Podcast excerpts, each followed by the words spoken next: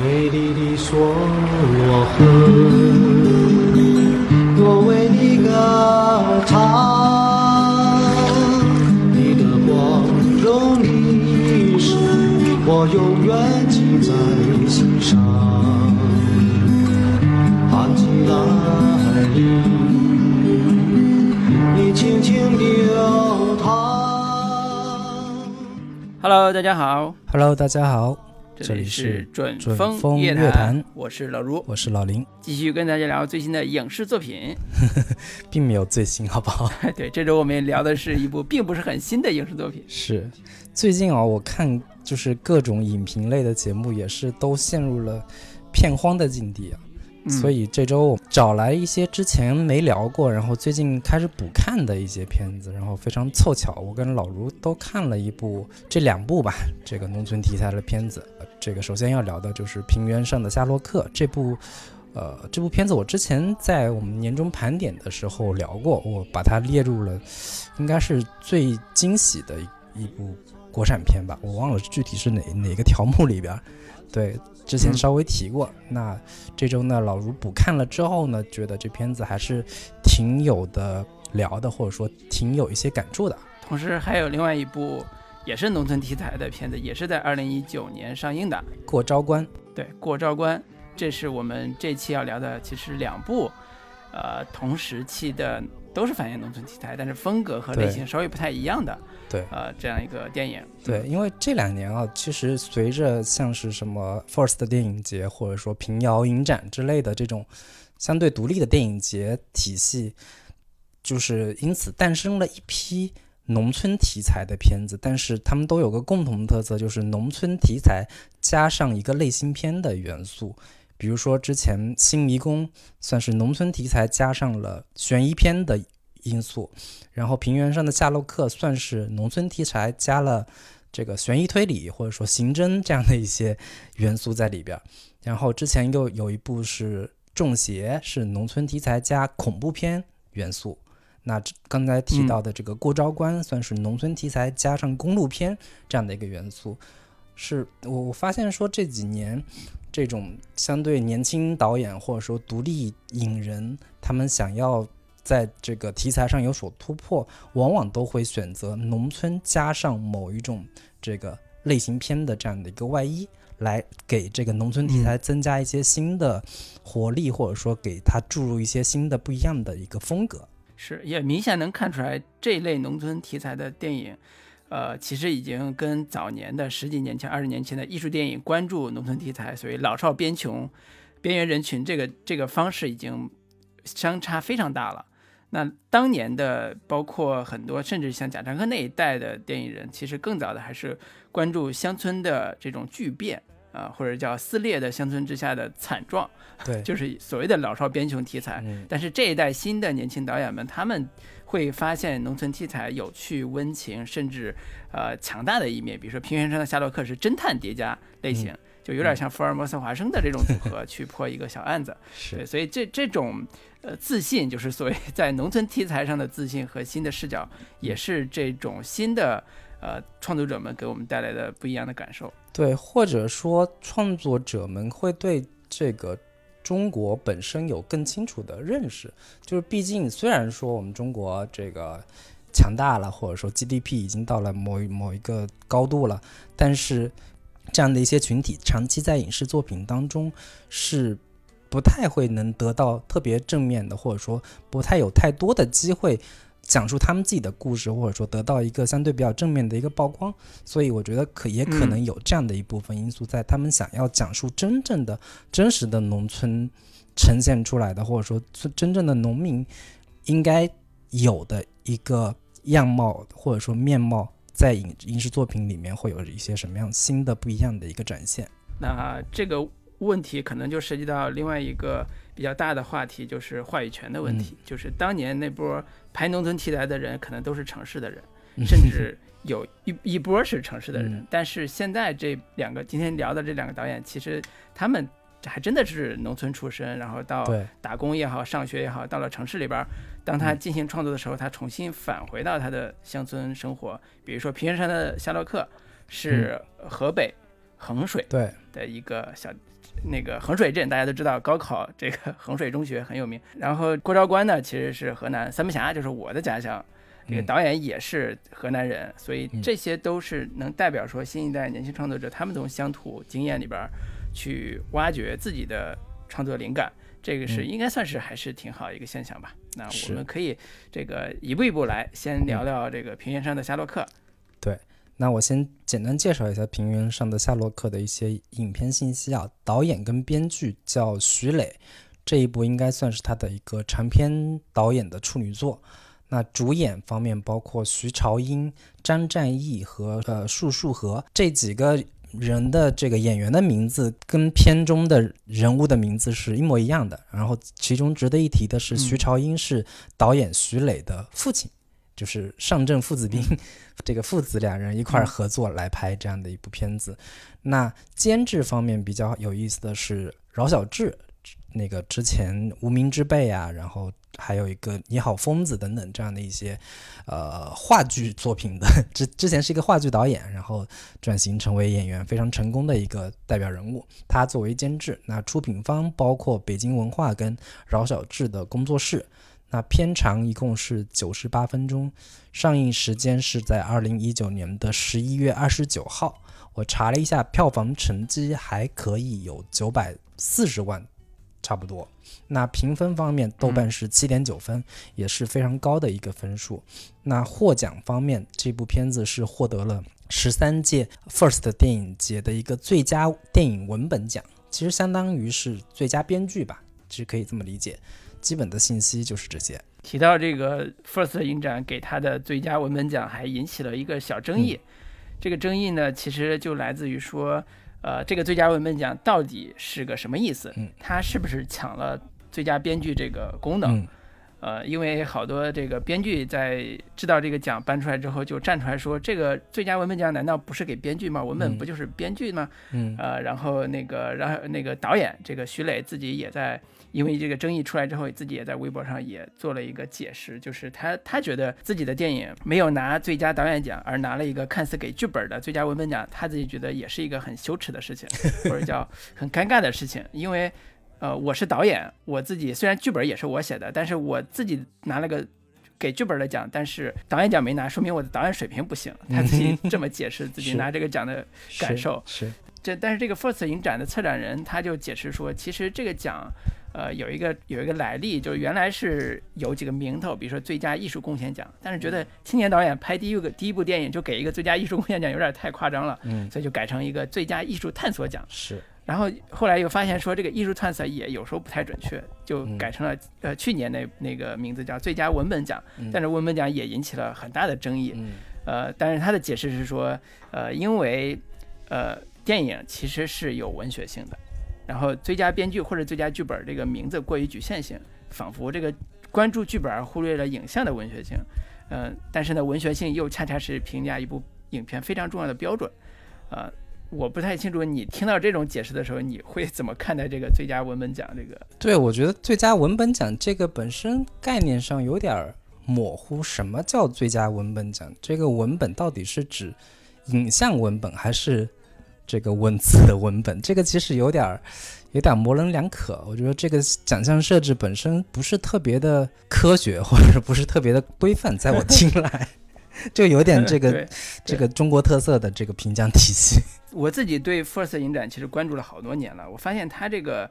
鼓励年轻导演的方式啊，嗯除了给奖之外，也是希望他能够通过呃通过 FIRST 影展走向观众的视野，甚至走向院线。这样的话，他能有既有自己的表达，又有商业性。所以这几年我们看 FIRST 影展在评最佳影片或者是评一些比较重要的奖项的时候，都在考虑以前的纯艺术类电影的评价标准，慢慢的向往商业上靠拢，尽量带一些商业元素。那早年的《新迷宫》是一个非常典型的且非常有代表性的一个例子。那《平原上的夏洛克》在评奖之前，大家都觉得他应该是今年最最适合这个所谓最佳影片这个奖项的，但后来颁给了那个《春江水暖》。对对。然后呢，这届的评委主席是刁亦男，具体他为什么没有给自己同样犯偏犯罪或者偏这种悬疑类的这个平平原上的夏洛克不知道啊。但是我自己感觉说，其实这是评委会主席或者评委会团队跟主办方团队，也就是 First 影展的主办方，比如说李子维女士他们为代表的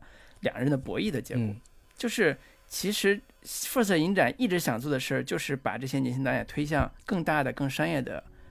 呃路径上。他不太希望说他永远只是一个小众的，呃，纯粹打着艺术电影口口号或者是旗帜的这样一个小规模影迷喜欢的嗯这个影展，他希望能走向更大众的。那走向更大众，就需要有更大众的影片，或者叫类型化更强、个人风格更强的这个影片能够出现在大众视野。所以这部《平原上的夏洛克》在我看来也是在类型上、呃商业性上，或者是在它的大众性上来是来讲，还是比较可观的，还是比较有观赏性的。我稍微这个补充一下这个导演信息啊，导演徐磊他其实之前做过好多，至少有十几个职业，包括有国企国企领导宠物饲养员、摄影师助理，就是拎包的，然后这个斯坦尼康技术员、跟焦师、摄影大助、婚庆摄影指导、摄影师以及编剧。然后非常有意思的是，他曾经给好莱坞一线女明星米拉乔沃维奇，也就是《生化危机》的女主写过剧本。我之前查了一下，有一部是叫呃《素人特工》，之前呃应该是前、嗯前年的一部片子吧。这个编剧署名里边有徐磊，就是可见徐磊之前是、应该是深谙商业片的类型套路的。所以他在做嗯这个平原上的夏洛克的时候，你可以看到里边有不少的这种相对比较商业片类型公式的一些呃元素在里边。那我们可以接下来我们打个分儿，嗯然后推荐一下。我想来其实还是比较喜欢这一类影影片的，我给这个片子打七点五分是一个在我看来，呃，土味侦探片儿吧，或者叫土味悬疑片儿的一个拍法，呃，有很多冷幽默的部分，嗯呃，这样一个衡水的小镇啊，或者是小市的地级市或者小镇的这样一个风土人情，就在这样一个看起来有点像呃双双男侦探的这个设定下面，呃展开了。小成本，但是人物又非常生动，它有非常好的这个。你可以叫接地气吧，但是接地气可能不太准确，但是人物是非常生动的，所以这种生动里边儿就把，呃，我们特别喜欢看的人物关系给做的很有趣。比如说这故事里边核心是三个好哥们儿嘛，其中有一个好哥们儿出车祸了，那另外两个好哥们儿就想说，我们一定要把他查出来谁撞的他，呃，嗯就围绕这一个事情就开始推进了就所谓的侦探的这个过程。呃，它中间有非常多的黑色幽默的或者是冷幽默的戏份，能够嗯极大的增强你的观看愉悦感，同时又摄入了一些什么城乡差异啊，呃，高考元素啊。衡水中学本来就是个高考这个著名圣地嘛，所以这些呃非常有现实感的元素，又让这个片子有非常好的这种当代性。我不得不说，这个徐磊这个导演啊，其实是很非常聪明的，在视觉上把他们都统一起来了。这个是对年轻导演来讲非常难的。比如说，我最早我看这个片子的介绍，最早会看到一张海报，就是两个人穿着呃那个斗篷，然后那个塑料斗篷，然后透明的，而且是对，透明的塑料斗篷，戴着一个圆的一个类似于竹帽子吧，然后行走在雨中，对，呃，斗笠，对，行走在雨中，然后这两个人的模糊的剪影就出现在这个海报上，特别有一种武侠片儿的这种风格，但是又是塑料斗篷嘛，那种土味儿那种感非常强，所以这种视觉上的混搭，跟他利用雨这个呃自然元素塑造出来这种气氛。在电影里边塑，呃，我觉得是展现的非常好的，这是导演的极非常好的功力，他的视觉语言也非常到位，能够帮助他把整个的故事情感都做得非常非常的顺畅，所以这是在我看来，年轻导演是非常有潜力，而且呃叙事方式、叙事风格都非常成熟，相对比较成熟吧的一个一个很好的样板，所以我是推荐大家喜欢看呃电影的朋友，就是喜欢看电影的朋友，我觉得都可以看，这个没有什么。可可分类的，就是嗯我觉得这是一部值得看的那个小成本的电影，很有很有意思。那个，那我给这个片子打七分，比老卢稍微低零点五分。我看这个片子的时候，我一直在，就我一直想到说，呃我之前听说宁浩导演也非常喜欢这部片子，就是我在看这部片子的时候，我能想到这个中国的呃电影观众，尤其是二三线城市的电影观众，其实一直对于呃土味审美是有非常强烈的需求跟爱好的。那这部片子就很好的把这个中国农村的这样的一个题材，再加上悬疑推理的这样的一个元素，又结合上呃土味乡村或者说土味这个。农民们的这样的一些非常生动的、非常鲜活的这样的一些人物状态也好，或者说乡村状态也好，很好的结合到了这样的一部电影当中，以及他在整个的叙事过程当中，我不知道导演是有意还是无意的触及到了一些当下中国的一些呃现实画面。其实他并没有说去提出这样的问题，或者说去揭露或者讽讽刺这样的问题，他只是在这个过程当中，通过这两位农民的眼睛，看到了这个相对偏城市的或者城乡结合部的这样的一些中国的现实状态，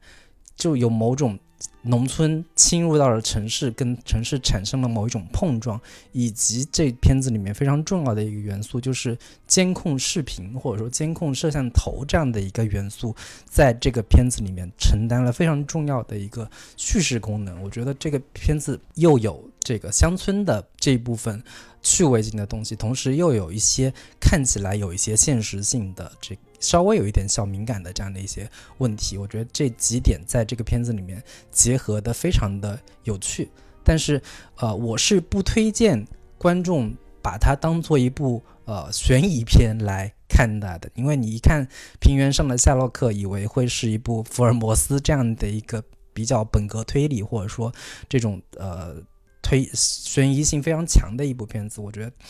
观众。那我不建议观众以带着这种强的、很强的悬看悬疑片的期待去看这个片子，可能会稍微有一点失望。我觉得它更好的定位可能是一部呃乡村喜剧片这样的一个类型定位会更清楚一些。对，基本是这样。嗯，我比较同意你对它的定位的这个判断，就是它更像乡村喜剧片。如果你真的拿侦探片的角度去看，是比较。困难的，当然，呃，今年可能会有一部叫《平原上的摩西》的这样一个真正的推理或者叫罪案片会出现，但那是那个我们都很喜欢的一个作家，对，呃，双雪涛写的一本小说改改改出来的，那可能这个片子更符合我们刚才说的那个罪案推理这个逻辑的，嗯，那个叙事。对我估计那片子出来之后，我们又得又得聊的时候，又会带上东野圭吾老师，对对，肯定的。肯定的，这绕不开的。但是你看，呃，这部片子为什么取名叫《平原上的夏洛克》？我觉得还是他自己对自己的定位也是比较的清楚，就是，呃，他有一种乡土喜剧的反讽感，呃，就是我借用一个高大上的东西来增加这种审美的趣味性，呃，比如说，呃，我们一听叫《平原上的什么什么》的时候，其实都会有那个《平原上的摩西》这本书的底子。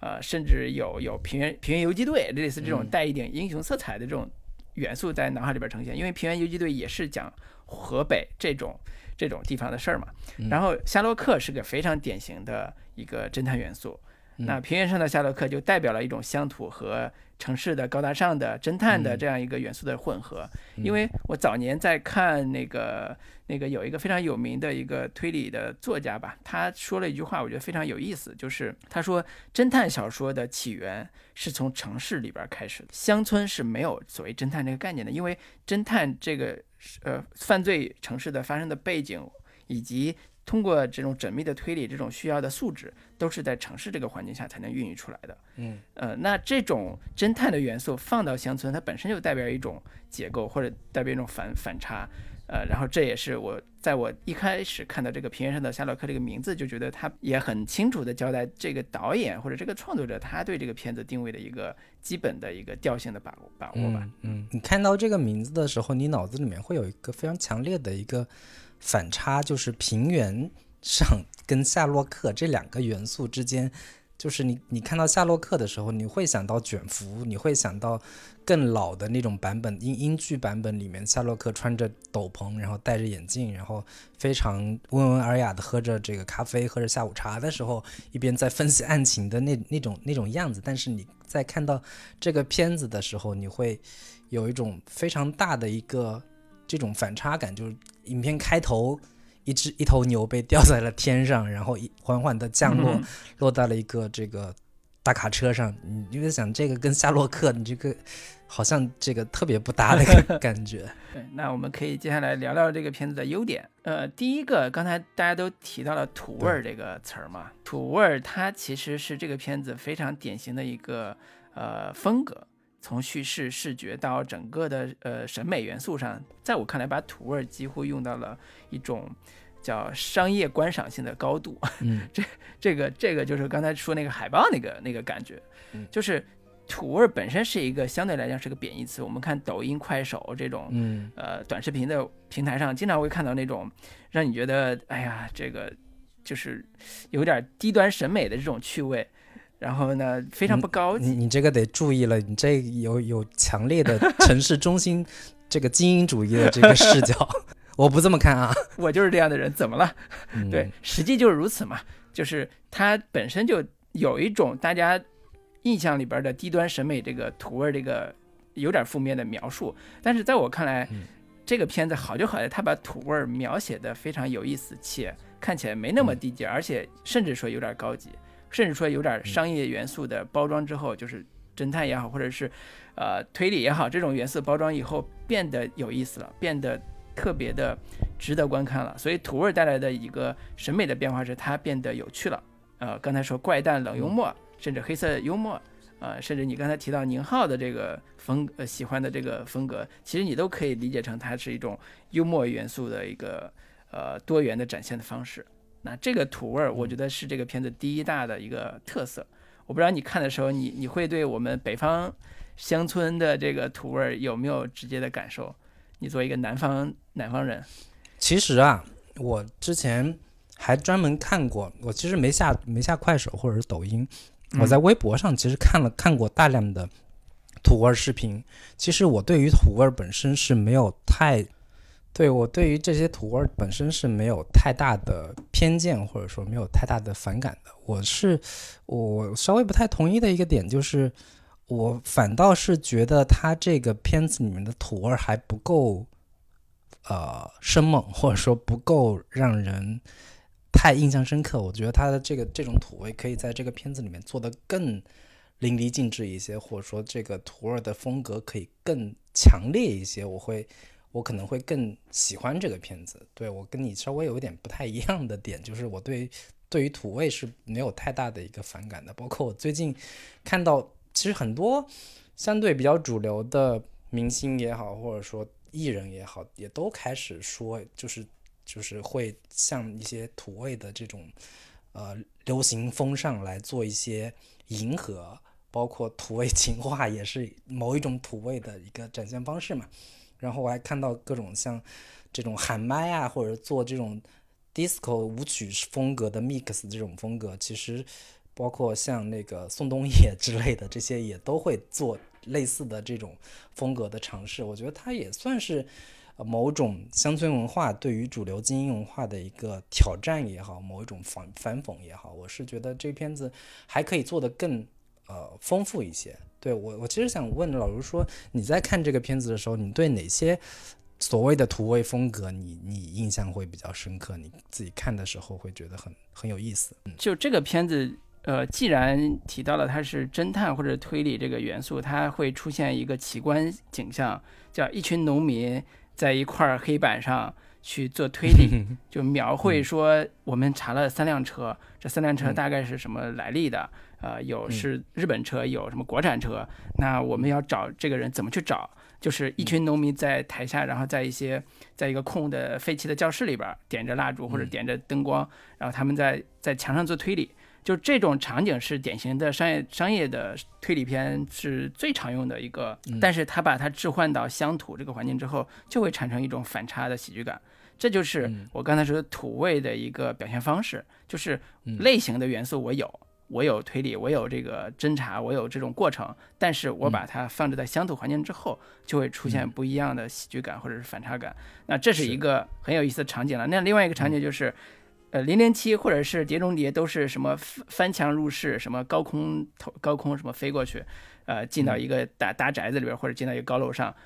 这两个人也是为了找到一辆车的线索，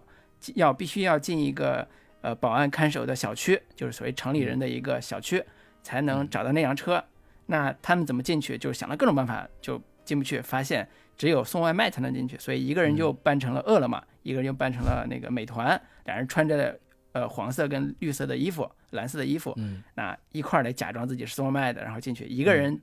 装成功了，另外一个人没装成功，结果被被抓了。就是这也是在典型的所谓推理片或者是这种侦探片吧，呃，类型元素里边儿也是把它土味化了，或者是把它往下拉了一下。那这种场景、这种元素都是非常呃可看性非常强的，甚至包括嗯。呃中间有一个。呃，后边结尾的结尾有个桥段是他那个男主人公要救自己的朋友，呃，骑上自己养的那条大马，然后追一辆嗯算是三轮车吧，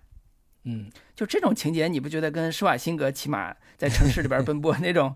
那种某一种想象是很很很很有联系性的吗？就是所有这些，它都是借用了类型片的某一些元素，然后把它土味化，把它包装的呃那个看起来 low 一点，但是实际上形成了一个很跟这个环境、跟他们的人以及跟故事的这个整个调性融合感特别强的，所以我觉得这是他很聪明的一点。你就你你想把一个乡土乡土题材，或者是把一个乡村题材拍的大家愿意看，其实非常难的。我早年十几年前，其实电视电影这个类型里边有一大批这样的作品，啊、各种挤眉弄眼的表演，各种使劲儿的桥段，呃，都想做农村喜剧，但实际上有时候说白了，那个创作团队可能太土了，所以他根本理解不了怎么能够让大家喜欢看，所以最后变成一个只有农民拍打鬼子的所谓的 电影。才嗯。才看起来是一个喜剧片，因为农民要自己演八路、演红路军，然后去打鬼子，呃，嗯。拍出一个那个这样一个电视电影，好像看起来才是一个农农村喜剧片。但是我觉得现在已经不是了，现在已经可以反向借鉴类型片的元素，城市里边儿所谓城市里边儿的侦探片的元素，在农村这个环境里边儿发芽生根，成为一个新的变体。嗯对，其实很有意思的一个对比啊，就是我们之前看到，呃，相对比较成功的乡村喜剧其实是乡村爱情嘛。那乡村爱情它的一个喜剧点，其实主要是来自于东北在语言方面的一个喜剧感，就是东北话本身天然的天然的就带有很强烈的这种呃喜剧风格。然后嗯这个平原上的夏洛克这种所谓的乡村喜剧，其实它往往不是说这个语言或者说这个包袱这些梗本身有多好玩，而是他在这个乡村环境里边这样的一些人会遇到的他的一个处境，或者说他进入城市之后非常尴尬的一个农村进入城市之后的非常有一些不适应，或者说有一些这个乡村呃，陋习，对，或者吐痰罚对对款吐痰罚款啊等等这样的一些点所造成的非常强烈的这这种喜剧感，就有点像看当年陈焕生上城的这种这种类这个小说里边所呈现的这个喜剧效果。对对，我在看的时候有一个有一个印象很深刻的就是开场的时候，他们在这个。回到案发现场嘛，他们有个哥们儿被车撞了，然后回到案发现场这个一个桥洞的底下，他们警察在那非常认真严肃的在调查案件的时候，就镜头拍到桥桥的这个墙面上，这个写着几个字“温室猪舍”什么之类的，就是这种你无随这个随处可见的这种乡村标语式的这样的一些很土味的这样的一些元素，然后又放在一个非常看起来很很现实的案发现场，还有一个人趴在那儿，就是装作说还原当时他怎么躺躺在哪里，然后这个离离这个地面有多高啊等等的，就是又模仿又另一套非常呃工具理性的这种这种呃办案的这样的一个方式，这两者有有一个非常强烈的这种反差的冲突感。所以我觉得这种借用类型叠加这种方案放到现在的乡土喜剧这个风格上是，呃，至少在这部片子里边是一个非常成功的尝试，而且是耳目一新的，呃，很少见这种玩法。嗯，对，我觉得嗯就是对你你说到土这个土味本身，包括像快手啊、抖音，其实它都是给你一种呃这个非常短或者非常呃这个农村气息的这样的一些场景跟画面，然后包括在这个片子里面很多所谓的呃土味视频，非常类似于快手短视频的这样的一些场景，其实有时候跟叙事都没有特别直接的关联。其中有一场戏就是他们在澡堂子里面去找到了一个这个同乡，然后他们在一块儿这个泡澡的时候。两个人一块儿在水里这个憋气，看谁气憋得比较长，然后其中一个就看另一个人还憋着，就早就已经抬起头来了，来看着他把他头给按住。这种场景其实是典型的快手视频里面非常常见的那种要捉弄对方，然后看对方反应来给你制造笑点的这种这种呃短视频。但是在这个片子里面，你可能跟本身的叙事。呃，主线没有太直接的关系，但其实它可以增加这个片子本身的一个趣味性，同时也能展现说他们乡里乡亲之间的那种非常融洽的、非常这个可以彼此捉弄、开玩笑的这样的一个一个人情关系吧。对，嗯，对你说的这个，我觉得可以聊一下第二部分，就是我觉得他喜剧点的把握上处理的还是不错的。你刚才说这个，其实一个看似跟剧情不相关的那个喜剧点嘛。啊，还有一个跟剧情也不太相关喜剧点，就是吐痰被罚款这个桥段。中间被罚款之后，呃，五十块钱，然后城管就罚了钱。那个男二就是那个战役，就觉得说太亏了，啊，突然一口痰又上来了。他准备吐的时候，发现那个城管又在看他。这时候他就装模作样说：“我得找个地儿吐啊。”然后城管就跟着他，看他是在吐哪儿，再吐就再罚他钱。结果那哥们儿就。吐在自己手上，然后当发油抹了一下，然后就这种桥段也是很典型的抖音桥段，或者叫快手桥段，在我看来啊，嗯，就是他有一种权力的调侃，也跟剧情没关系，但是有一些喜剧点是跟剧情关联很很紧密的，比如说他们去到中学啊，去找一辆车的时候，结果呢，那个看门的大爷，然后本来不让他们进，他们就翻墙进去之后，呃，在那找车。找着之后，正跟那个司机在那攀谈呢，那个大爷就来了，说这这俩人怎么进来的？他俩就知道这种陌生的喜剧效果，就是他俩人正在若无其事的跟人聊，说，哎，你这车多少钱呀？我们打算买一个车，其实是来看这个车是不是撞他兄弟那个车。然后这时候大爷就在旁边默默的看你们装逼，然后 然后他俩他俩意识到自己被发现之后就开始跑，跑的时候正赶上学校正在开那种成功宣讲大会，什么。成功，我要考上某某大学，这个就是最近比较火的一个这个表现方式啊，就就是带喊口号，呃，高中生喊口号。那这种场景里边，他们就混在这个学生里边，穿着校服，然后假装在一起，假装跟学生在一起喊口号。就当然，这种这个桥段是特别典型的喜剧片桥段啊，卓别林，那包括后边很多很多这种，呃，甚至成龙电影里边都用过，就是在应急的。这个办法里边去找一个喜剧感特别强的，然后去装扮成他们混在他们里边，然后不被抓他的人发现啊，这些都是这个片子里边很多喜剧桥段的一个典型代表吧。我我我是觉得这个小的喜剧桥段其实是极大的增强了这个片子的可看性。包括你刚才提的那个桥墩下那个场景里边也有一个小桥段是警察交警来了，正在调查这个车怎么回事儿，人怎么回事的时候，说有个目击者说你。趴那儿，你看到他是怎么那个受伤的人是怎么摔倒的？那你趴那儿那个样子让我们看一下。结果那儿趴了趴了半天，然后凉了一会儿。结果旁边人继续在那儿聊，那个趴的人继续趴着。然后趴了一会儿，那个人就发现说：“哎，怎么回事？那个人还有个人在那儿趴着呢。”所以就说：“哎，你你可以别趴了，因为天上一直在下雨嘛。”说：“赶紧起来吧。”然后那人就哎呀，好像刚表演完一下一样，就是站起来，然后怎么着？多么敬业的演员。对，小的缺一点就比比皆是，在这个片子里边，就是这种可能有有一部分是跟这个故事本身的主线没有关系，但是另一部分其实是呃跟主线有一定关系，同时又能呃勾连出或者说展现出某一种乡村逻辑的这样的一些呃情节点。其实这个情节点我之前在这个盘点的时候也说到过，就是当他们几个人。最开始去到一个小卖部、粮油店，看想看一下对方的这个摄像头的时候，被这个店店主、店老板给言辞拒绝了，说你们又不是警察，凭什么看我的这个监控头？于是呢，一个电话打给了这个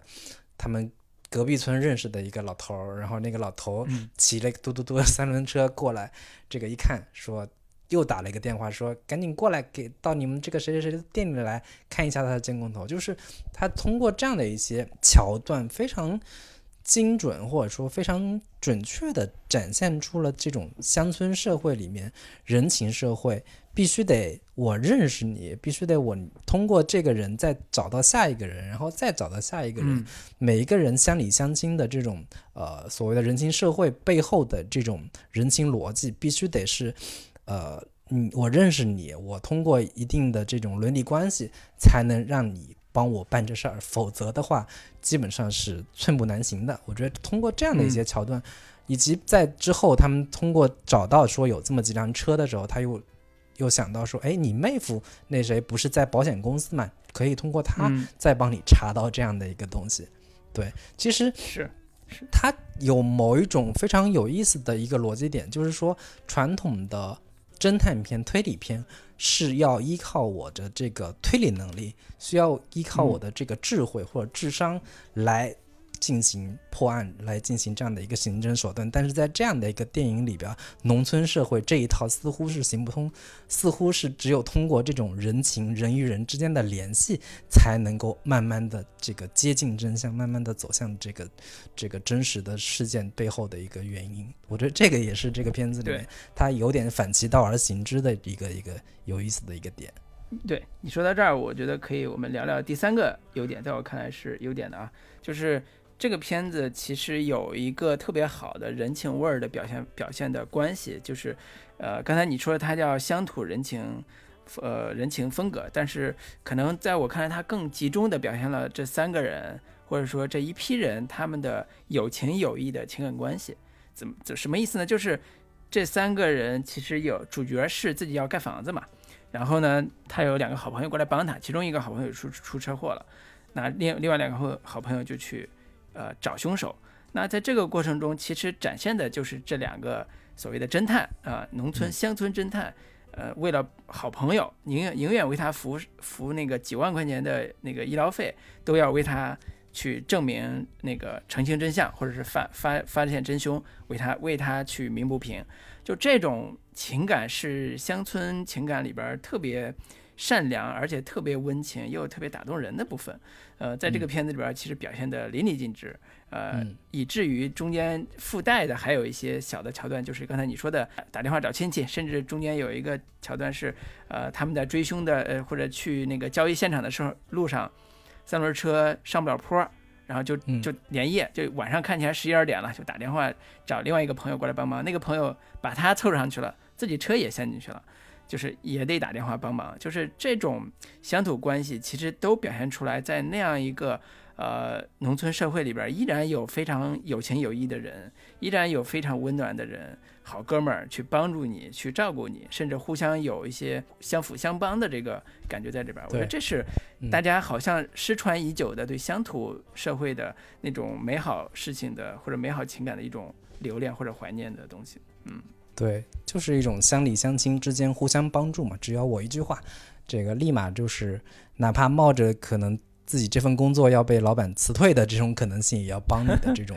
两肋插刀的这种这个乡村情感。尤其是这这个男主作为呃这里边话不多，但是干事比较果断、比较干脆的，就是他的他的表达方式就是我可以垫钱，我可以花钱。房子不修了，我也要帮着帮着那个朋友治病，就是进 ICU 一天要几千块钱的这种高额费用，他也他也会帮着付。我觉得我至少在我现在多年呃脱离农村之后再看这个片子，其实还是呃挺感动的。就是在城市生活，大部分都比较冷漠嘛，你这种冷漠是很显而易见的，就彼此距离感很强，呃，大部分也不认识，这这是很正常一个生活方式。但是你忽然回到电影这个。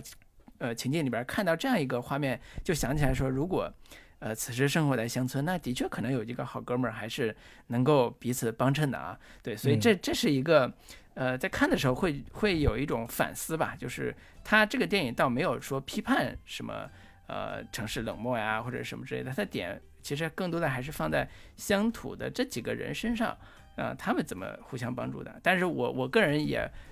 觉得说我跟老林对吧，咱俩人其实也是 呃相守相望，也没有什么 问题。城市人也不冷漠，这个晚了晚了，不能。咱们现在在打 CP 牌，我觉得没有太大的意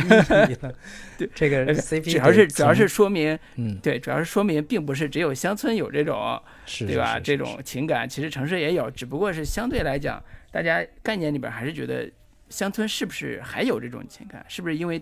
呃这些年不管是留守老人、留守儿童啊，没有故乡这个概念，就是在媒体上已经炒了很多年嘛？那乡村是不是还有一些温情的、可留恋的部分在？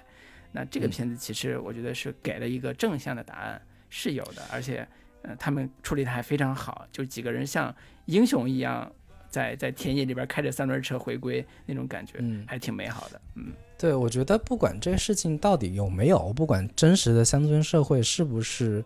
呃，依然还有保有我们的某一种这个美好的品质啊，但是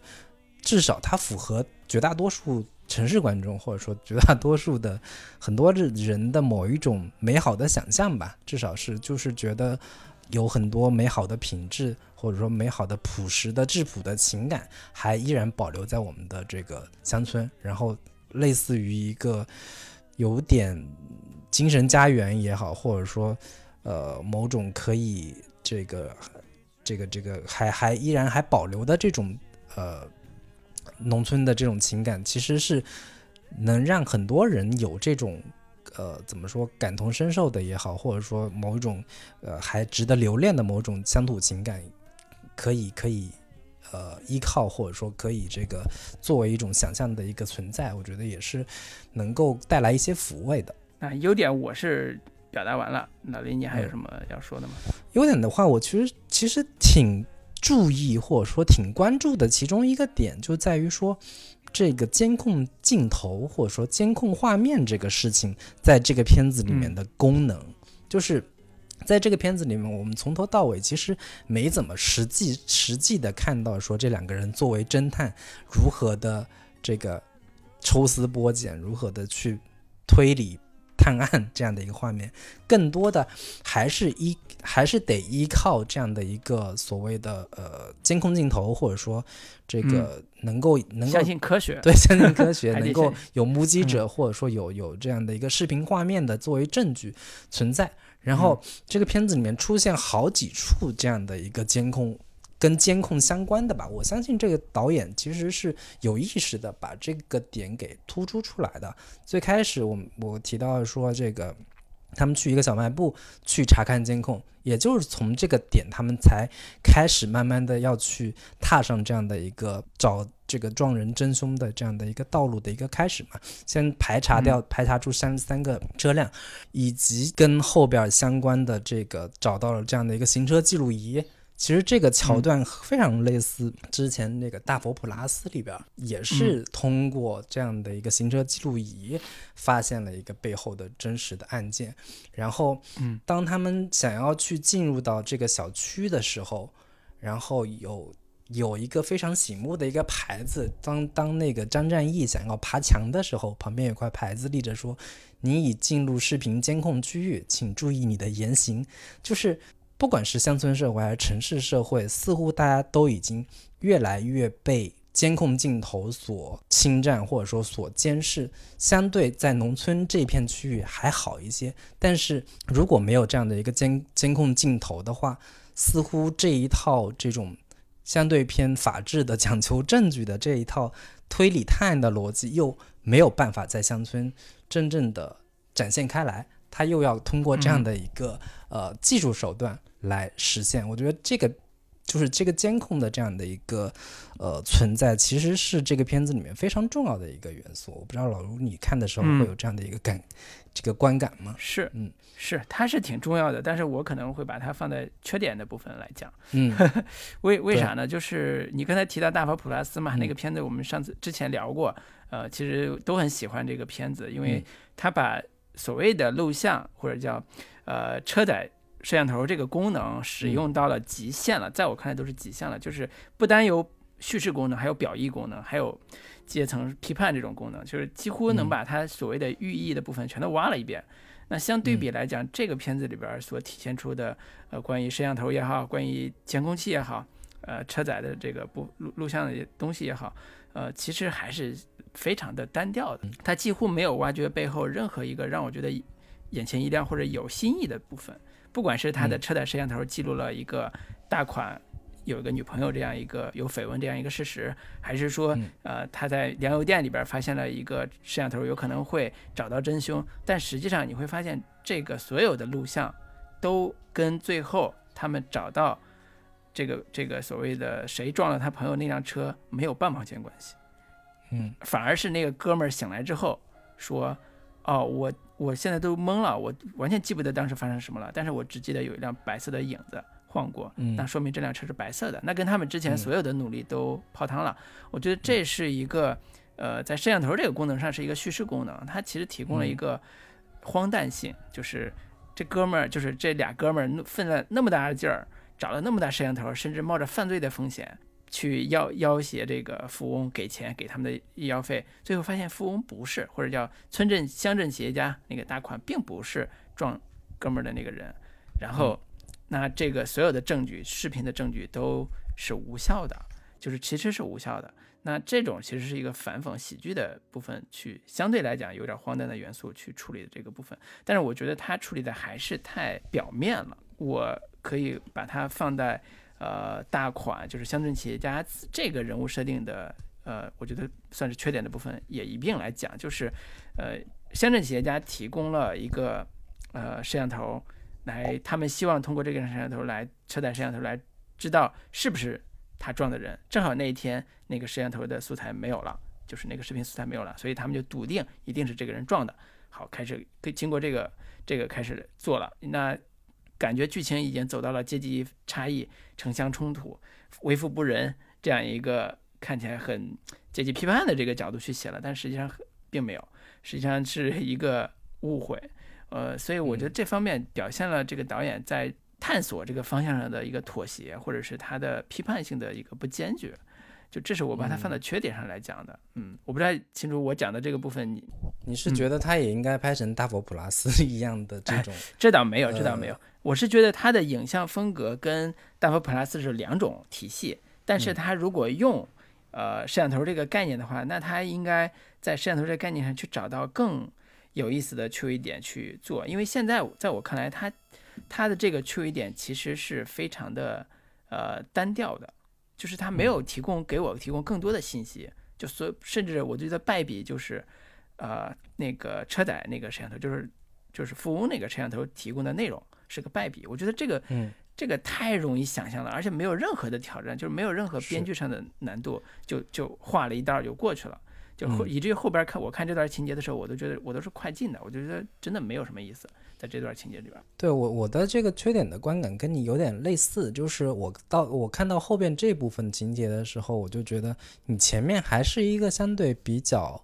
呃。自然风格的，或者说相对轻松喜剧的这样的一个风格，你到这里的时候，我就觉得有点太过于想当然了，或者说太过于满足观众的某一种既定的一个想象，就是有钱人都包小三儿，就这种情节，你我一看到的时候，都我就会觉得这个导演到跑就是剧情发展发展到这里的时候，就已经有点跑偏了，就是。甚至会让我想起早年间看过很多类似叫什么“我是刘月，我叫刘跃进”这样的一些片子，讲一个农农民意外的捡到了一个 U 盘，U 盘里面有很多的这种贪官他们的一个这个行贿受贿的之类的这个交易的这样的一些内容，然后被卷入到了一个这重大事件里边去。我觉得这种是特别粗糙的，或者说特别。不是很经过考虑的这样的一些呃情节的编织方法，对这种我其实不是特别喜欢。败笔啊，真的是大败笔，挺没劲的。你对比《大佛普拉斯》里边人，人家也有所谓的性爱视频啊，包括这个，当然人家是主要是音频啊，就是这个部分，但是那个真实感、自然感以及跟整个情节的融合感是非常强的。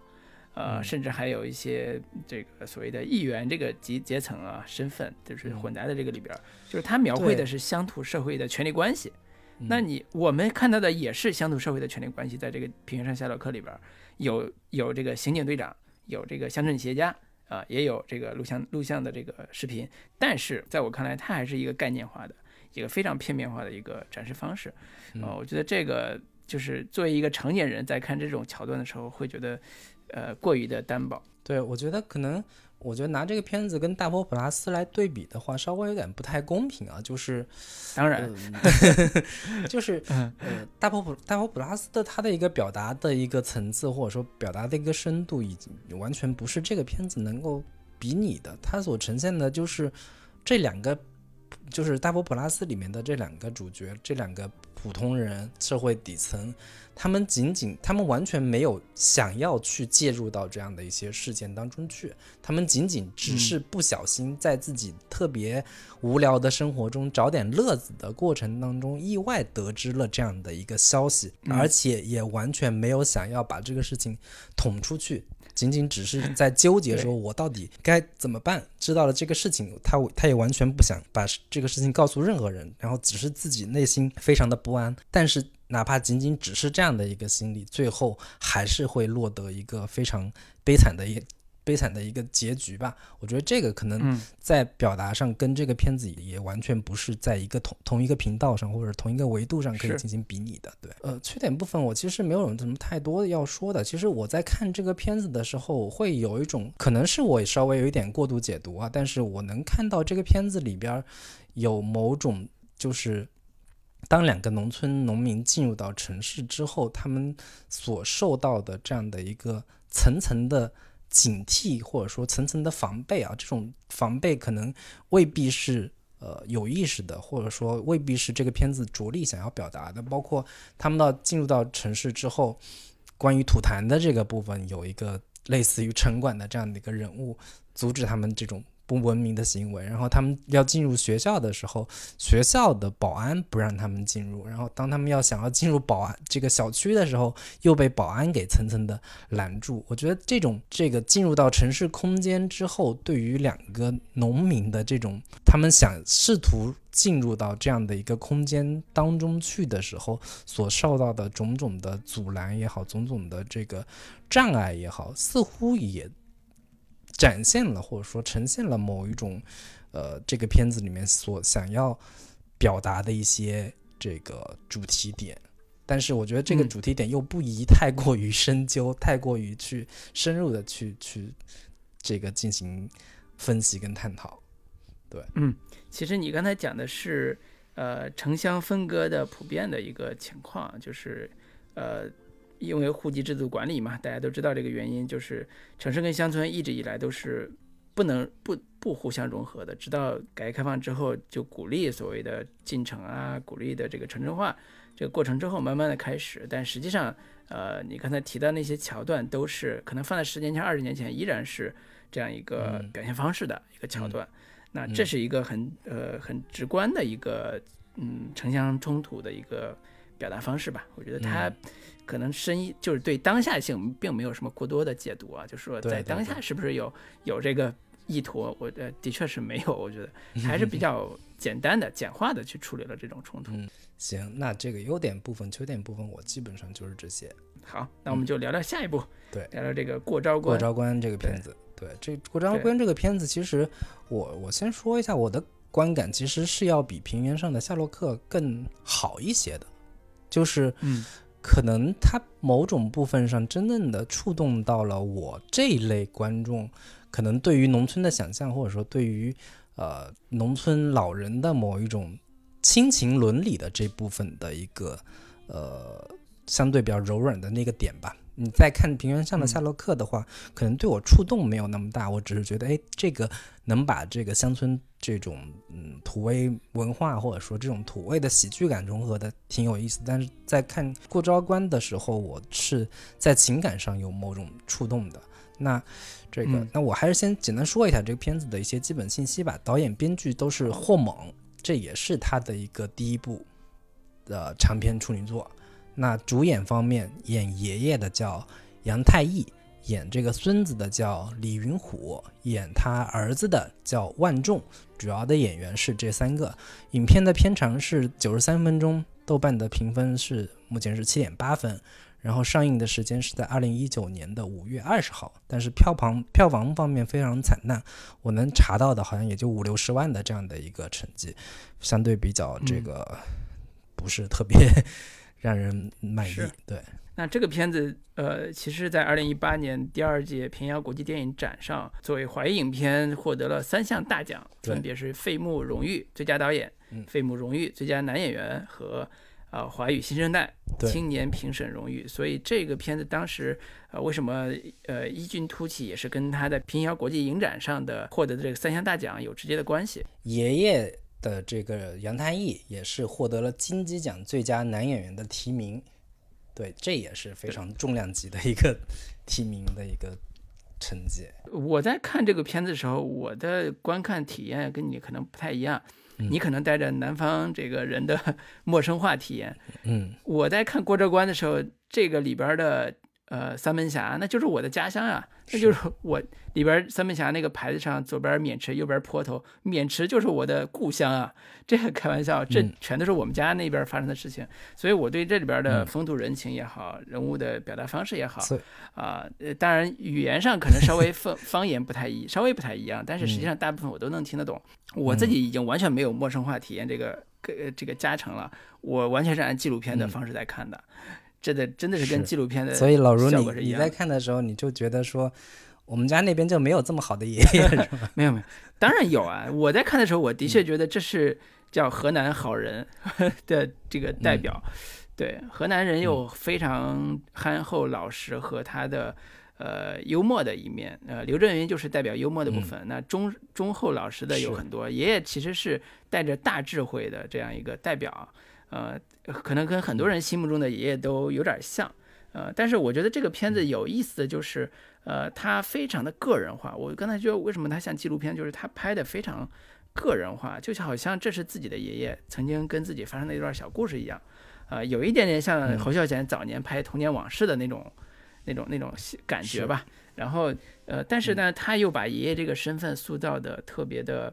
有故事。大部分的这种片子都会以儿童视角来讲这个故事，但是这个片子是以爷爷的视角来讲这个故事。那他到底想说什么？就他到底想表达的那个主题是什么？就很有很有可探讨的地方了。这个爷爷其实在，呃这个故事里边有一个非常重要的任务，就是他要去呃一百多公里以外吧，就是从他要从周口到三门峡，自己开着三轮车，带着自己的孙子去看望自己马上瘫痪在床，可能在病床上，可能不久就要离世的一个呃多年前的一个老朋友。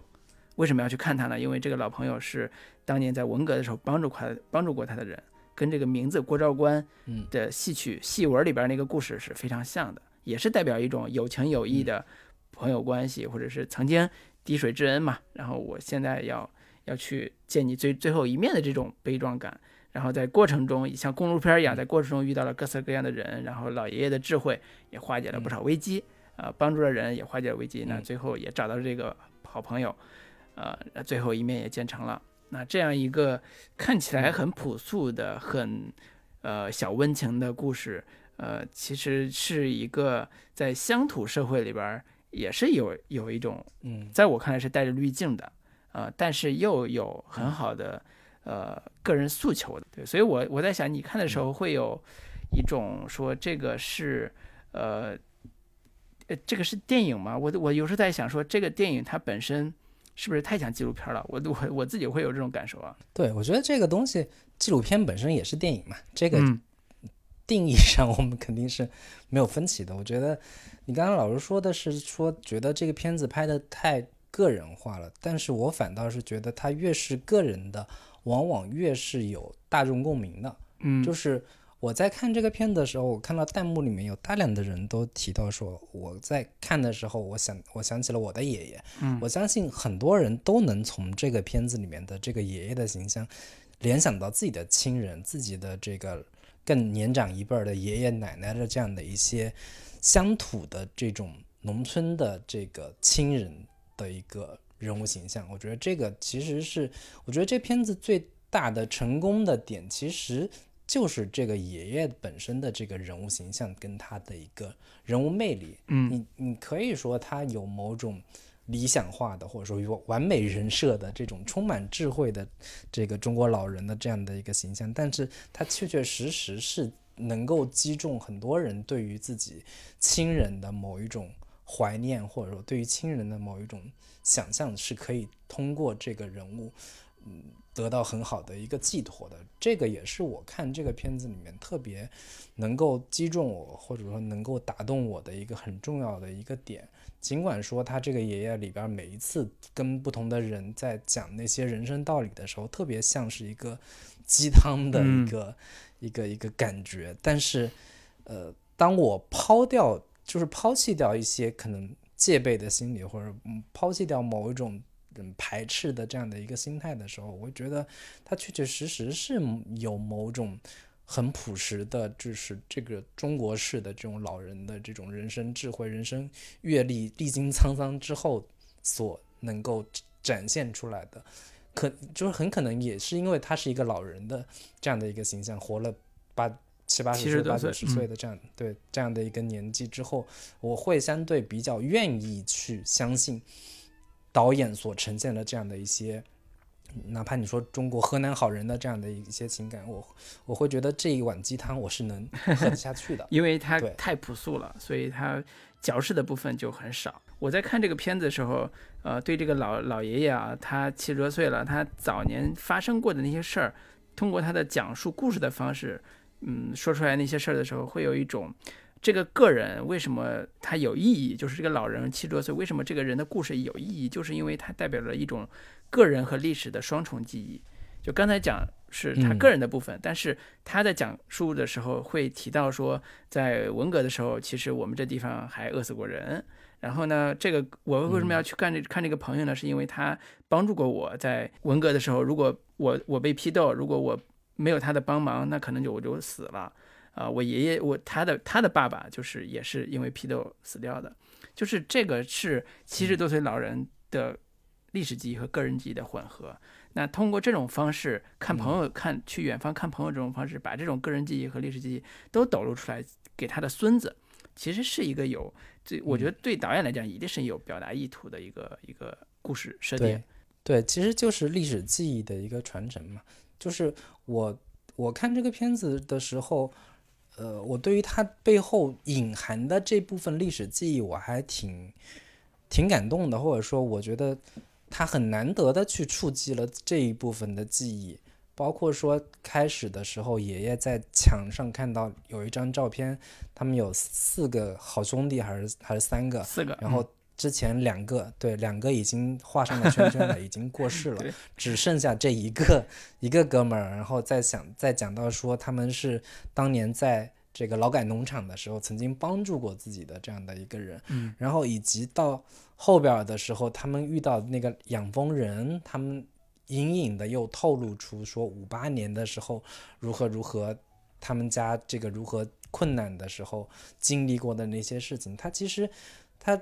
嗯，很平淡，他没有说以一种这个呼天抢地，或者说带着强烈的控诉的这样的一个意味去讲展现，或者说讲述这样的一些事情，他还是很平淡的，像是闲话家常似的去呈现这样的一些历史记忆，以及尤其让我很很感动的一个点，就是在结尾的部分，当那个爷爷看到。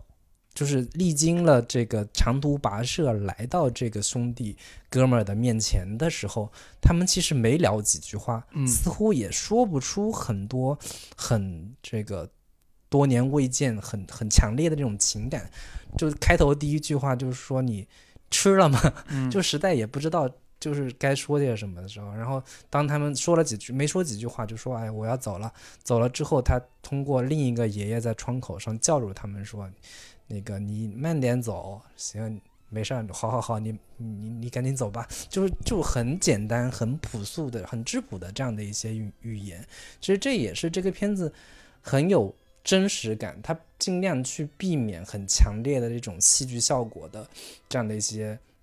呃人物状态，这个可能也是。嗯，老卢，你会觉得这片子很像纪录片，它没有太多经过很巧妙设计的，或者说这种呃戏剧感很强烈的这样的一些桥段来设置。但是这恰恰是我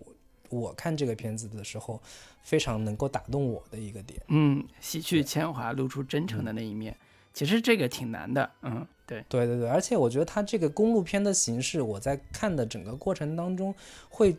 相对比较不是觉得那么乏味的一个点，就是它其实也是经过设计的，就是一开始他从要那个开着一个电瓶车上路。但是电瓶车上路的时候，另一个人就是他们的乡亲就告诉他说：“你这电瓶车也没地儿充电，你得开着电动的。”然后他们又换了电动的，开到一半的时候，他们又碰到一个开这个卡车的，就又换着开始坐坐那个卡车，经过经历这一段旅程。然后到后边的时候，他们又开始去那个坐他那儿子的这个金杯这个汽车。就从头到尾，其实换了不同的这种交通方式，会让观众相对在看的时候会有一个调剂，不会说从头到尾这俩祖孙俩人一一直就开着这个呃摩托车，这个这个三轮车一路这样的一个行走，其实它还是相对会有一些小小的一个设计。嗯，是对，所以感兴趣的听众可以找来看一下这两个片子，其实都在网站上有。呃，这个付付费播出，就是会员的话可以看到，一个是在优酷，一个是在爱奇艺，啊，都能看到这两部片子。其实，呃，在电视上的观看体验，啊，我觉得还是不错的。电脑上、电视上，就是如果观众在看的时候，我觉得相对会，你需要有一个比较安静的一个环境，或者说你的心境相对也得比较平和一点，然后你你准备好是是有那种接受一些。灵魂洗礼，灵魂洗礼相对比较，会会有有这样的一个一个一个一个心理，就是观影的一个准备，或者说观影的一个状态吧。就是包括我其实，在看这个片子的时候，爷爷跟他讲的好几个人遇到的这个人，最最开始在河边钓鱼，看到一个钓鱼的人，那是一个郑州的人嘛，因为生意失败就没脸回去这个见到亲戚，然后。那个老爷爷就跟他讲了一个，这个其中哑巴爷爷的那个故事。当年这个老哑巴爷爷因为说了一句谎话，导致另一个人的一个死亡，然后以那个哑巴爷爷就决定说，从此我就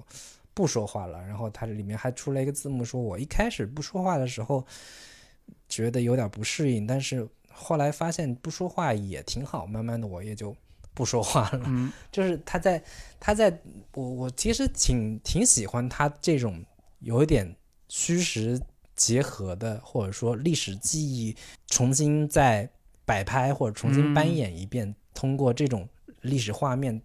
会把这个故事的厚度或者说丰富度增加很多，有点像是历就是故事里边一路又套着。不同的小故事来推进这样的一个事件，虽然我在看的时候会觉得有点太过于巧合性了，或者说太过于这个戏剧化，有点稍微有点强，就是不断的路上就会遇到这样的一些人，对，会会觉得有点啊那么巧，但是这就是公路片的这种叙事的一个模式嘛。对，好多人把它比比作中国的，比如说银次郎的夏天啊什么之类的。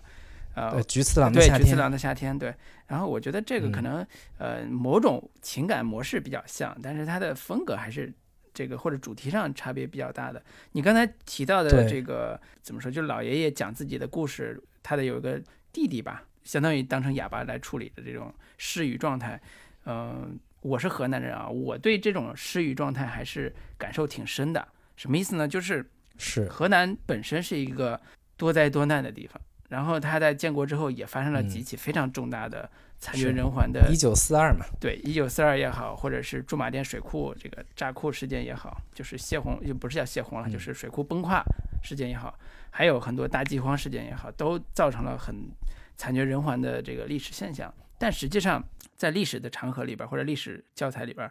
很多东西都已经被抹平了，就是河南人的记忆都只留在民间，就像这个老爷爷一样。那个很多记忆都不不会让你表达出来，所以就是在一个失语状态里边生存下来的，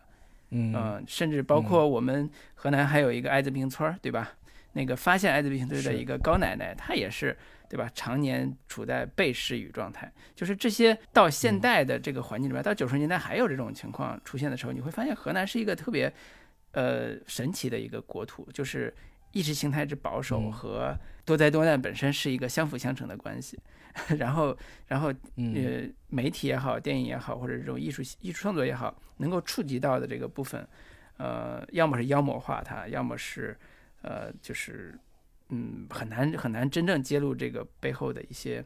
一些故事的内核吧。那包括像嗯河南籍的作家刘震云呀，呃呃李尔啊这些非常有名的河南籍作家，其实。呃，这些年的创作也越来越偏离乡土这个概念了，或者是已经没有当代性了，就是没有展示出当代是呃这个生活的勇气和这个能力了，在我看来，所以这些都造成了河南这片热土依然是失语状态。然后，嗯，只有你能看的只有郑州建设越来越好，呃，但是其他地方是什么样，嗯你可能也不知道。但是这就有点说的有点多了啊。但是实际上这个片子我们看嗯到很多细节的时候，都能感受出来。这个导演其实试图让这个老爷爷多说一点故事，多说一点呃历记忆，打破这种失语状态。那么哑巴或者叫自愿当哑巴的这个、这个弟弟，那也代表了另外一种河南人的形象。在我看来，就是很真实、很残酷的一面。对，我觉得还有一个点，其实还也挺打动我的一个点，就是他这个片子里面呈现出来的这种祖孙之间的这种情感，还挺细腻的。就是尤其是看到其中有一个桥段是，当他们就爷爷在给他讲这个呃伍子胥过昭关的这个故事之前，俩祖孙之间在一个呃算是空地里边停车，晚上看着天上的星星，然后孙子说：“爷爷，你给我唱首歌吧。”爷爷就开始唱起了这个，嗯，这个算是河河南豫剧吧，还是什么？嗯我也我也不太清楚。算豫剧，就是、嗯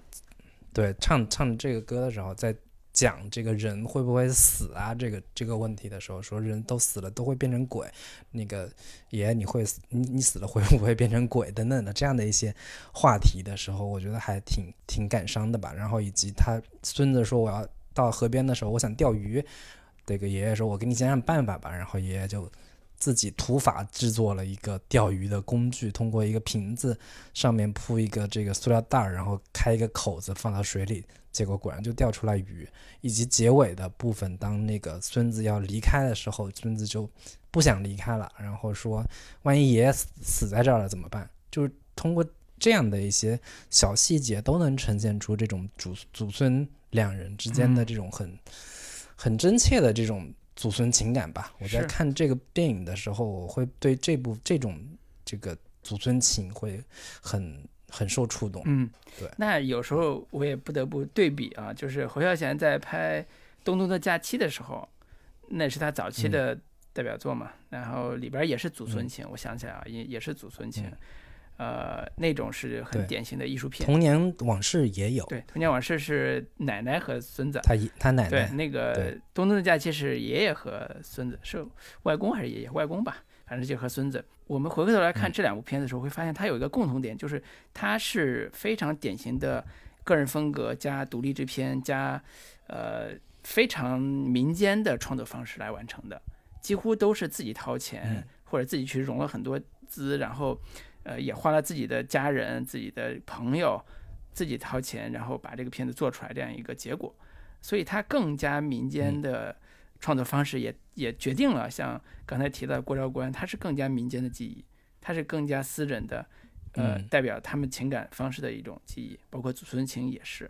啊、嗯。这种跟东东假期，在我看来可能是乡村，但是是乡村阶层比较高的人，就是他爷爷是个医生，我以前不了解在台湾当医生是个什么样什么样的地位，但是后来发现一个当医嗯。生的这个参医参政议政的人，后来当了台北市的市长，就知道嗯。哦，医生在嗯。台湾这个地方，其实中国台湾这个地方其实是地位非常高的。那在呃过招关里边儿，这个爷爷其实是还是非常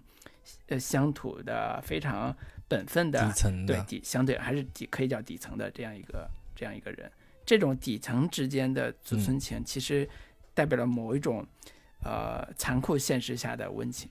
就我们看这个爷爷的生活条件呀、是生活状态呀，包括他的生活方式，呃，在农村生活还是比较简陋的，甚至有点小小的嗯心酸吧。在那个大雪夜，你看到他是盖着那个被子，然后房子漏了都都修修不了。对，房子还漏的，对，所以是有一点小心酸的。但是好就好在他没有把它当成一个之前说的嗯边缘题材或者是老少边穷的这种叫消费或者剥削这个乡土的方式去展示它。我觉得这些、嗯这两部片子都有嗯这个优点，就是很清楚自己在干什么。嗯呃，然后我觉得结尾部分我其实还挺喜欢的，就是一开始的时候，我以为这个结尾部分它会落在说这个电话响起来，就是他那个隔壁的那个哑哑巴已经去世了嘛，嗯然后把电话就转移的，就是接到他房子里了，然后。这个前面也会也解释了，说哑巴为什么家里会有个电话，就是因为装了电话之后，这个哑巴会去接电话，就知道你还活着。然后这个结尾的部分，爷爷躺在床上一动不动，然后电话响起来，我以为 我以为坏了，爷爷不行了，结果但爷爷慢慢慢慢的又起来了，起来接了个电话，就知道说他那个哥们儿也去世了，嗯。那个自己坐在这个门口抽着烟，就又唱起了这个之前跟他孙子唱过的那首郭昭关的这这这个豫剧，嗯，就是故事就结在这里了。我觉得这个收尾收的，我觉得也还挺有，挺意味深长的吧。是是是，这个收这个结嗯尾挺好的。对，那我觉得聊完这个之后，我可以，我想简单聊一聊这个为什么你刚才提到说，呃，看这个片子需要花时间静下心来去看它的障碍到底在哪儿，以及怎么嗯看的问题。嗯呃，第一个，当然这两片子都是方言电影啊，就是一个嗯是河北方言，一个是河南方言，而且都是辨识度嗯很低的方言。就是作为我作为一个嗯北方人，我听这两个片子方言，我我其实还是有非常大的障碍的。那辨识度很低，我相信对有字幕嘛。对，所以就跟看外国片一样，你必须得看字幕，你才能知道他在讲什么。对，这这是一个嗯观看体验上的一个陌生感，呃嗯，它也会影响你对这个片子的某一种呃体验，这是一个部分啊。它可能不像四川话、东嗯北话那种喜剧那么的顺畅，你观看起来那么的顺畅，那么的嗯那么的自然，所以这是可能第一个观看障碍。第二个，我觉得可能很多人会遇到一个问题，这个问题早年我也遇到过，就是我为什么要看一部很粗糙的电影？就这两个片子，即便我们嗯今天都表扬它很多很优点的部分，但是在我相信在很多观众面前，他都觉得这两个片子是很粗糙的。呃，平原上的夏洛克稍微好一点，但是过招关的话就嗯相对会，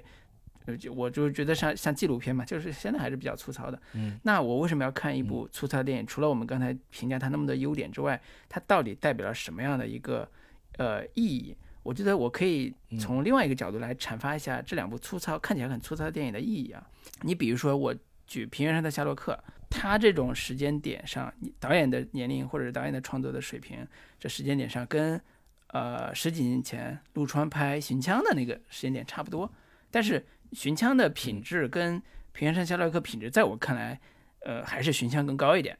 那具体说，这个嗯监制是姜文花了更多的这个能力的，这不说啊，就是这个不知道。但是至少是品质上来讲，好像比《平原上的夏洛克》更高一点。但是陆川的《寻枪》，他拍摄那个契机是在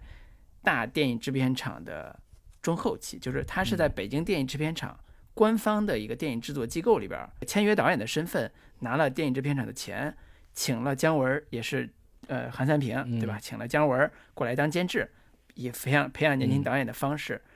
来做了《寻枪》这个电影。那他的资源，他的整个创作的这个加成，以及他所谓的官方的背景，都让这个片子有了呃他的这种风格跟他的这表达的这种方式。但是经过这么多年发展之后，独立电影或者艺术电影，甚至说呃现在的小成本电影里边，有一大批人是没有经过呃特别正规的电影学院训练的。今天讲这两部其实都是经过正规电影学院训练的，呃，要么是在电影学院导演系进修过，像徐磊，啊、要么是在嗯。北师大读的是呃电影呃编导的研究生，电视电影的编导研究生。嗯，对，所以这两个嗯。其实都代表了一批的说，我可能不是官方体系认证的，可能并不是进到一个呃有权利的这个电影制作机关的，那纯粹以民间的方式，但是又不是纯商业化的方式在创作电影的一个样态。啊、这个样态在 First 影展这个系列里边是一个非常典型的一个状态。啊，所以那个像春潮这个看起来很主流的，或者不叫主流啊，就是看起来很大咖云集，然后成熟吧，对资资源又很丰，资源又很强的这个电影，在 FIRST 影展是一个另类，其实是，呃，所以相对来讲，嗯，对这种创作模式，你看起来很粗糙，但是其实也是在现有的体系内，他们既不想去靠拢权力，又不想去靠拢商业。呃，不得不选择的一种，呃，自己能够掌控的，呃，能够表达自己所谓的艺术理想也好，或者是创作模式的也好，创作意图也好的一种，也一种创作方式，呃，所以我我觉得负责影展不应该给所谓的最佳什么电影文本奖这种奖项给到这种导演，而是还是从鼓励他们，不管是像。平原上的夏洛克，在我看来叫独立电影商业探索奖，对吧？你独立电影可以是很很艺术的，但是他想做商业探索，那就给那就可以用这种方式去鼓励他们，而不是一个莫须有的或者很奇怪的这种 电影文学奖，这或者叫电影文本奖给到他。对，所以这是我对于这两部片子，大家观看的时候，其实要了解他们跟商业电影、跟呃某一些官方电影，甚至像电视电影，他们的区别到底在哪？他们的。呃，观看的趣味点到底在哪？这是我的理解啊。嗯，就是说一下，这两个片子的成本都不是太高。我看了一下，过招关是用了三十八天的时间，成本是四十万，嗯，是非常非常低成本的这样的一个制作。我相信平原上的夏洛可能是可能稍微高一点，但是也高不到哪里去。对，对。然后刚刚老卢提到说，这个这两个片子本身比较粗糙，会让观众有一些接受上的。难度或者接受上的困难，这个可能对于我而言，其实反倒是我们平时看了太多好莱坞的或者说欧洲的特别精致的那一些电影的时候，我其实特别期待说这种独立制作能够很真实的呈现出乡村社会或者说乡村的一个真实面貌，而且我觉得。包括平原上的夏洛克也好，过招关也好，它在某种意义上都呈现了非常真实的、非常在我们一般可能电视剧或者说一般的主流的商业电电影里边所呈现的乡村社会非常不一样的一个更真实的一个农村社会的一个真实样貌。这个我反倒是我期待在这一类片子里面能够呈现的，或者说能够让我看到的。我觉得。这种粗糙感反倒是它的一个特别珍贵的、特别呃带有强烈的真实感的、很很有力量感的这样的一些元素，反倒是我特别看重的，或者说也也是我特别期待能在这这样的一些片子里面能给我呈现出来的东西。这个反倒不会成为我的一个障碍。嗯，是，那是，就是因为就是俗话说你。白面馍馍吃多了，你吃个玉米面本觉得还挺新鲜的，就就有点这个意思。但实际上，呃，我们是我觉得你要说粗糙的话，快手、抖音上的这些视频比这粗糙多了，那为什么还有那么多人看呢？其实很多人更多的是还是说，我想看到这个活生生的、特别粗粝的、特别有这种乡野气息的那种、特别猛的那种劲儿的东西，其实是。可能是这样一批创作者身上特别宝贵的一些东西。嗯，对我我我也是觉得，以我呃前些年看独立电影的经验，呃，其实好多导演在拍完这些作品之后，很多都不会再有新的作品出来了。我觉得这个是挺可惜的。就咱们有很非常多，呃，拿着 DV 拍片子的这种独立导演，在呃拍完一两部之后就不拍了，那可能有非常多的原因。嗯嗯，缺少观众也是非常重要的一个部分。我觉得好的结果就是可能在进入商业或者说做进入主流的影就是电影市场当中，就是通过这样的一些作品作为一个跳板，能够进入到更大的工业体系里边去了。这个其实可能是一个很好的一个结果吧，并不是每个人都是贾樟柯。对对，所以今天推荐这两部也是从观众的角度，呃，能够让更多的。朋友或者更多听众能够呃找到呃就是所谓的这两部电影吧，能够找到他的观众，有更多的听众或者更多的朋友喜欢他们的作品啊，这样的话，其实这一类片子或者这一类导演，他们才能更长久的或者更多的贡献出更好的作品出来啊，所以这是我们作为一个小小的影评节目，在做这个节目的时候，做这一期的时候吧，然后一点小小的私心，嗯，难道不是因为实在没别的片子聊了吗？哎呀，大大实话呀，这个真的没有片子聊了。嗯，对，但是你也知道，我们的选择也很重要，我们不是是是是。平白无故选这片子的，好吗？嗯嗯，也是代表着我们的审美的。行，那最后我们还嗯给大家推荐点别的东西。我先推荐啊，我推荐这周我既不推荐电影，也不推荐书，也不推荐剧，嗯，我推荐一个电子产品。哎，你要卖货了，我觉得我们要以后要要往卖货带带货的这样的一个节奏。对其实推荐的这个电子产品其实也是跟这个文化阅读相关的，是一个阅读器。嗯这阅读器的名字叫 Box，就是 B O O X。嗯，对我为什么要推荐这个 Box 呢？这个说来话长，其实给钱了，啊是对，完全没有给钱。对，这个其实是要从我们的这个阅读习惯开始说起的。我就是我们这些年的阅读习惯也经历了各种的变化啊。从最开始我们都是读纸质书，后来有了 Kindle 之后，慢慢减少家里的实实体书的存量，开始大量在 Kindle 上用它的这个包年啊服务购买电子书这样的一个方式来阅读。但是慢慢后来又发现说，还是读纸质书比较舒服。以及我们在出国，在国外看到说，哎呀，国外的书这么贵，还是国内书便宜。嗯 回来之后开始大量的购买的这个实体实体书，但是今年呢，因为有微信读书的异军突起，微信读书好像也没有给我们这个 广告费啊，但是嗯我我也慢慢开始在手机上开始读书了。我觉得微信读书是里边儿书很全，也很多，很多新书也都有非常及时的这样的一个更新。但是我读手机上读书的时候，又有一种不适感，这种不适感主要来自于说，我觉得在手机上读书这个事儿，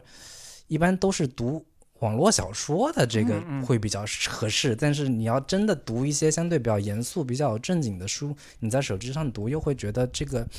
这个阅读手段跟它的内容不够不够匹配。哎呀，然后呢，我是后来发现说，Kindle 上面也有入口可以把微信读书的内容放到 Kindle 上边儿来嗯看，但是有一个问题就是它的这个阅读速度会稍微慢一些，它的反应速度会稍微慢一些。然后我去找了大量的这种就是可以兼容的这样的一个阅读设备，我最后找到了这个 Box。就是 B O O X 这样的一个阅读器，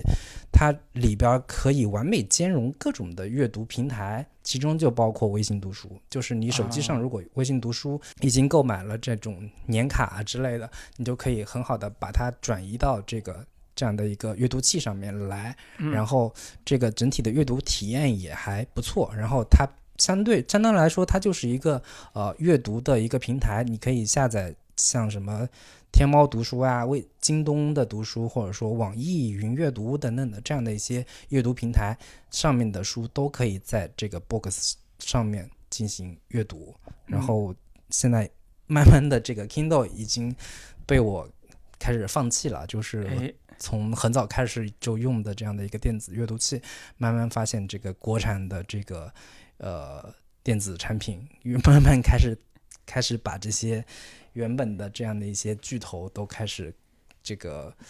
他们的一个统治地位吧，慢慢都开始受到威胁了。对，如嗯果大家有在阅微信阅读上读书的习惯的话，但是又没有找到一个很好的这个阅读器，可以可以来进行呃内容上的转移的话，我觉得可以试试这个 Box。嗯我觉得我自己用过之后，目前来说这款是相对比较不错的一个产品。好，如果这个有有广告，有广告，这个 多少钱？差不多一千左右吧，啥啥啥，比 Kindle 还贵呢？是比 Kindle 还贵啊。哦，好吧，好吧，对这个酌情啊，大家对，Kindle Kindle 也有高端的这个就是型号，是我用的那个 Oasis 就是相两千多呢。是是是，你你用的比较高端嘛，我就说，我最近真的，我最近因为上一次我推荐那个《局外人》，其实是我在手机上看的，就是在微信读书上看的，对然后我对，那段时间就买了年卡会员，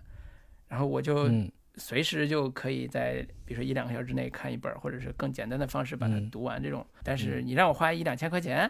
买个买个电子书，我已经有 Kindle 了，已经嗯。是压压泡面盖儿的神器了。你再让我做一个 压泡面盖儿的一千多块钱的道具，我有点儿接受不了。嗯，酌情酌情考虑可以把这个 Kindle 卖掉。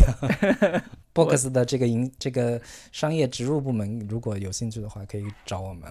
对对对，看我们有多少可以带货的可能性。那我给大家推一个，对，推一个书啊，然后是我前段时间买的，翻了一下，还挺有意思。这个书当然很简单，一句话就能说清楚，就是这个是风俊号那个电影《寄生上流》，也就是《寄生虫》的原版剧本和分镜头本的书。啊，因为现在只出了台湾版，啊，所以你可以只能在淘宝上买，但也很方便，嗯，啊，大概一两周之内就能到货，啊，也不贵，大概三百块钱吧，然后两本。我天，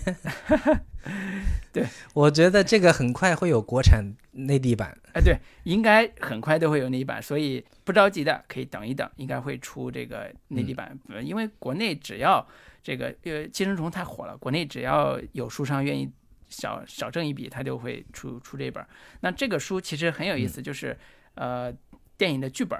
是一本书，然后分镜头本是另外一本。那分镜头都是封俊浩自己手绘的，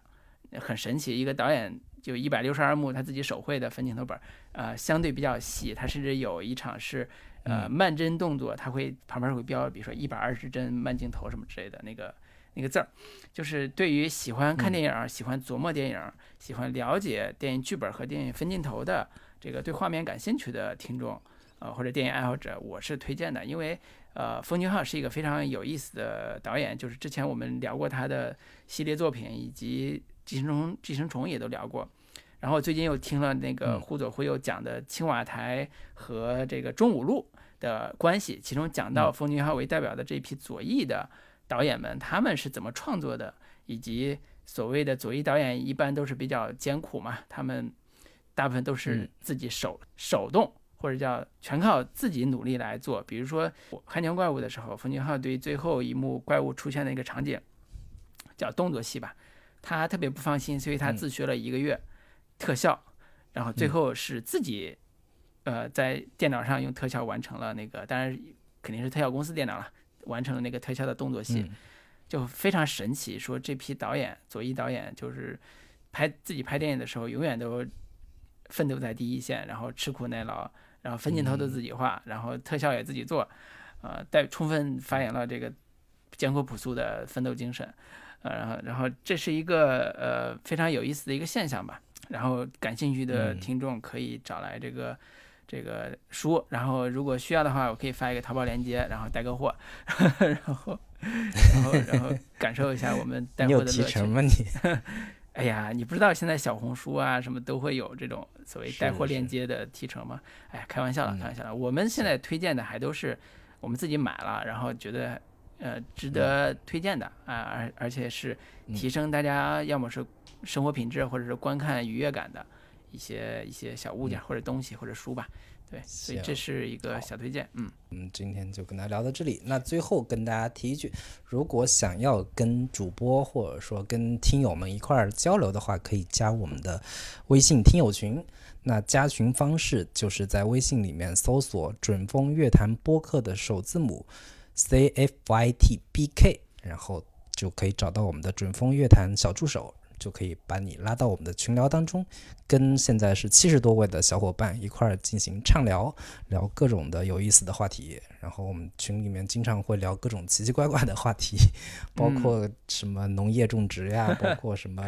广东的荔枝手了，嗯，对对，当前最新的这种影视动态都可以在这个群里面这个聊起来。希望大家踊跃加入，是欢迎大家啊！今天就聊到这里，好的。拜拜，拜拜。